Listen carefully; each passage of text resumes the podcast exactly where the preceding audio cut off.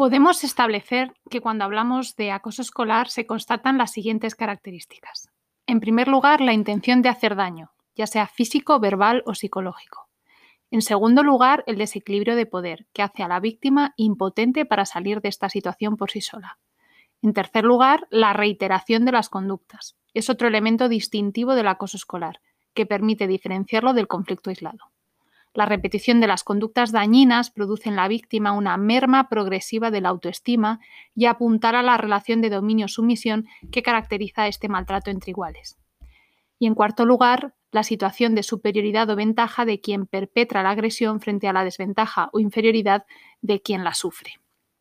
Se considera eh, que el rasgo que define de manera más concluyente el acoso es la situación de desequilibrio, la situación de superioridad eh, de una parte sobre la otra. Eh, junto con este desequilibrio, el carácter grupal del acoso caracteriza también a este tipo de maltrato y lo diferencia de otros. En este sentido, podemos considerar la definición que algunos han hecho más al contexto en el que tiene lugar, entendiendo el maltrato entre escolares como un tipo negativo de relación interpersonal que tiene lugar en un grupo y se caracteriza por comportamientos reiterados de intimidación y exclusión dirigidos a otro que se encuentra en una posición de desventaja. En el informe de la Fiscalía General del Estado, en la instrucción 10-2005 sobre el tratamiento del acoso escolar desde el sistema de justicia juvenil, se indica entre diversas cuestiones que debe deslindarse el acoso escolar de los incidentes violentos aislados u ocasionales entre alumnos o estudiantes. El acoso se caracteriza como regla general por una continuidad en el tiempo, pudiendo consistir los actos concretos que lo integran en agresiones físicas, amenazas, vejaciones, coacciones, insultos o en el aislamiento deliberado de la víctima, siendo frecuente que el mismo sea la resultante del empleo conjunto de todas o de varias de estas modalidades. La igualdad que debe estructurar la relación entre iguales degenera en una relación jerárquica de dominación-sumisión entre acosadores y acosado, Concurre también en esta conducta una nota de desequilibrio de poder, que puede manifestarse en forma de actuación en grupo, mayor fortaleza física o edad, aprovechamiento de la discapacidad de la víctima, etc. El acoso se caracteriza también por el deseo consciente de herir, amenazar o asustar por parte de un alumno frente a otro. Todas las modalidades de acoso son actos agresivos en un sentido amplio, ya sean físicos, verbales o psicológicos, aunque no toda agresión da lugar a acoso.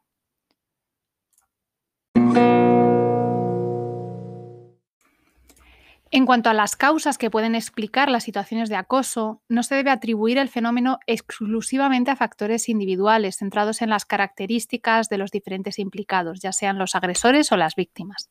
Podemos pensar en estas características más bien como factores de riesgo, que están presentes con mayor o menor probabilidad.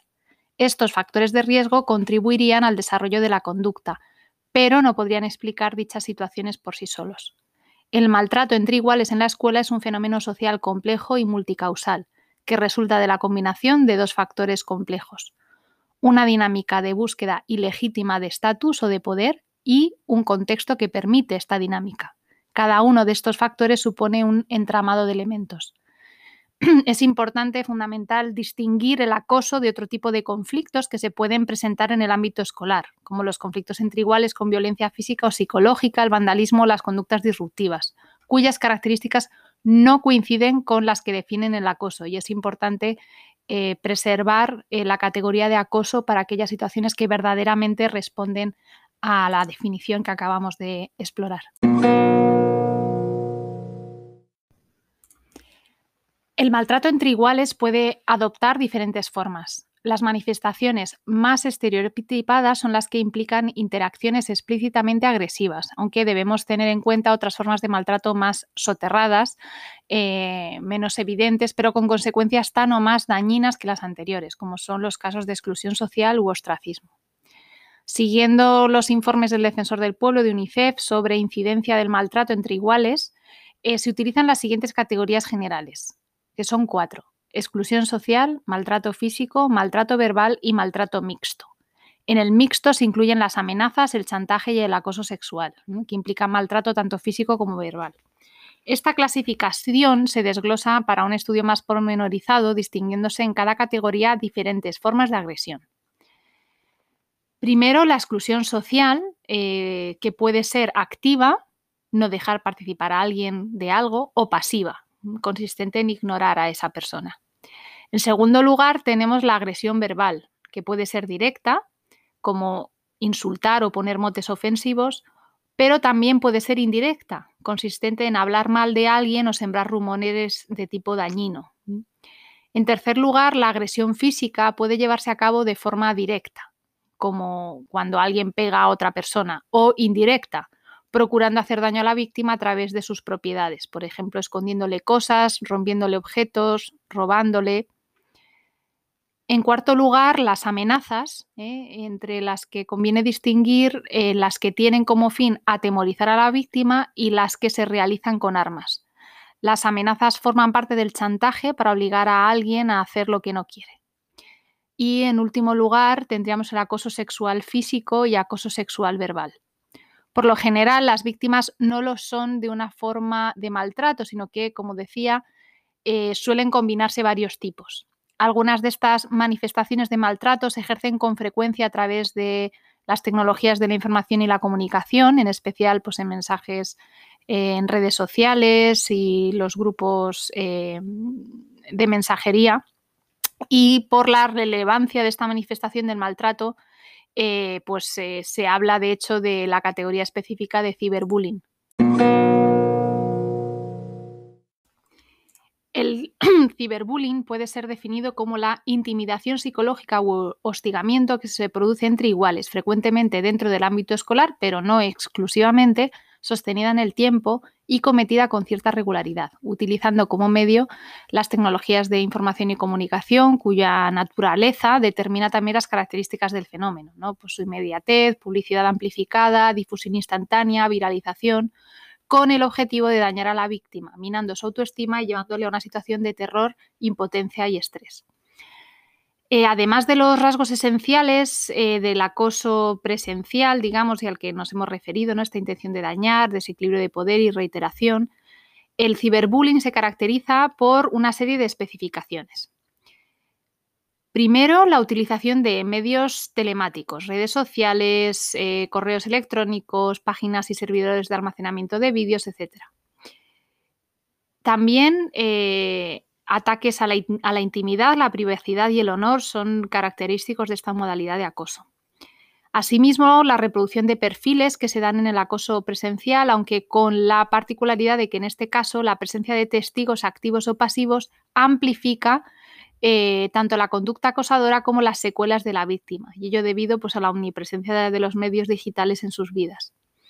En cuarto lugar, hay un agravamiento del acoso presencial, debido a la exposición, publicidad y a la destrucción del espacio protegido del hogar, ya que la naturaleza de los medios empleados determinan que el acoso no cesa al llegar la víctima a casa. Eh, tiene un alcance de 24 horas al día los 7 días de la semana. También es característico del ciberbullying la sensación de impunidad de los acosadores, convencidos de que Internet les protege, que el anonimato actúa como escudo y que pueden hacer o decir lo que quieran sin consecuencias. Y en último lugar, pues la perpetuación de las manifestaciones a través de la redifusión de mensajes o imágenes ofensivas sin control, de, cuya eliminación de la red y de los eh, circuitos de, de, compartir imágenes o compartir textos eh, por vías públicas o privadas, pero por medios digitales, pues hace muy difícil eh, frenar eh, del todo las, las situaciones. Luchar contra el acoso escolar es tarea de todos. Es importantísimo desterrar de una vez por todas la noción de que los comportamientos dirigidos a humillar, aislar o agredir a un compañero de aula o centro educativo puede ser ignorado o tolerado como cosa de niños. La única forma de erradicar el acoso escolar es que toda la sociedad, dentro y fuera del aula, asuma este principio y se involucre del lado del acosado. Desde el curso 2015-2016 en la Comunidad de Madrid, la herramienta informática Socia Escuela puede ser utilizada por todos los centros educativos de la región. el test se puede pasar a la totalidad del alumnado escolarizado en los centros. Eh, es una herramienta informática para la evaluación del clima de convivencia y, muy importante, la detección temprana de casos de acoso escolar e intervención inmediata en los centros docentes. Entre sus funcionalidades destaca eh, la generación de un sociograma interactivo del grupo clase que nos devuelve un mapa de autoestima de la clase y eh, que incorpora también información específica del alumnado eh, con necesidades de atención específica que, pues, en principio tienen eh, más probabilidades de eh, estar involucrados en situaciones de acoso escolar.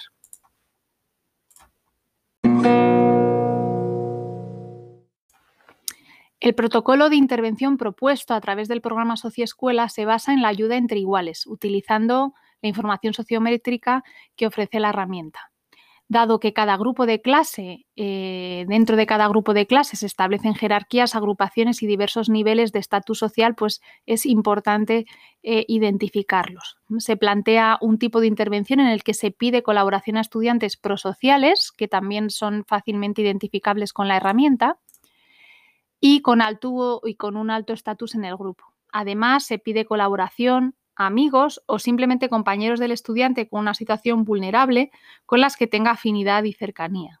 Toda esta información nos la, ofrece la herramienta cuando los alumnos completan el cuestionario. El objetivo principal es que el, el, alumnado se sienta respaldado y con apoyo dentro del grupo, así como intentar crear una red social que se mantenga en el tiempo.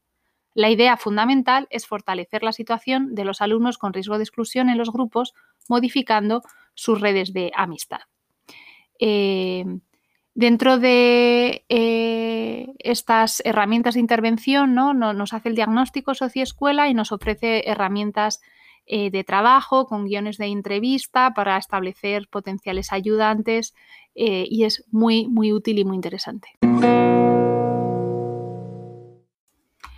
Todos los esfuerzos por cuidar e intervenir en los casos de acoso escolar se están concretando también en el papel que juega en todo este proceso la inspección educativa. Eh, hay protocolos precisos, instrucciones detalladas de cómo hay que actuar y en qué momentos y cómo interviene la inspección educativa llegado el caso. Eh, y vamos a repasar ahora brevemente algunos de los aspectos generales de, esta intervención. La idea principal es que todas las actuaciones se deben llevar a cabo bajo los principios de confidencialidad, discreción, prudencia, anonimato, sigilo, eficacia y celeridad. Es especialmente importante que la información no se haga pública ni se difunda aleatoriamente, ya que esto podría adulterar los hechos y agravarlos. El desarrollo de las actuaciones del protocolo eh, contra el acoso escolar es preceptivo, es decir, es obligatorio, y quedan siempre los directores de los centros em, obligados a su cumplimentación como responsables directos del procedimiento. En todo momento del proceso, los centros pueden solicitar asesoramiento al Servicio de Inspección Educativa para adaptar las actuaciones en función de la singularidad de cada caso. El protocolo eh, que está vigente en la Comunidad de Madrid está diseñado para guiar las actuaciones de los centros a partir de la comunicación de indicios de posible acoso escolar. La secuencia básica es la siguiente. Primero, comunicación de hechos que pueden constituir acoso escolar. Segundo, averiguaciones y toma de información. Tercero, reunión para decidir la existencia o no de acoso escolar. Cuarto, intervención específica en caso de acoso para lo cual habrá que desarrollar un plan de intervención del centro que tendrá seguimiento y será evaluado de forma periódica. Quinto, comunicación a la Fiscalía de Menores de la existencia de acoso escolar en el centro, en su caso. Y sexto, comunicación a la Dirección de Área Territorial correspondiente de la existencia de acoso escolar en el centro. Se incluyen además modelos eh, muy detallados, las, instrucciones que ofrece la Comunidad de Madrid, eh, la consejería, pues con eh, modelos de actas de reunión, con familias, con alumnado implicado y demás. de acuerdo con lo establecido por la ley vigente, el acoso escolar es calificado como falta muy grave y em, es, por lo tanto, fundamental verificarse que se ha producido o se está produciendo. Siempre recuerdo, es la dirección del centro, el director o la directora, quienes actúan disciplinariamente contra los responsables de la situación.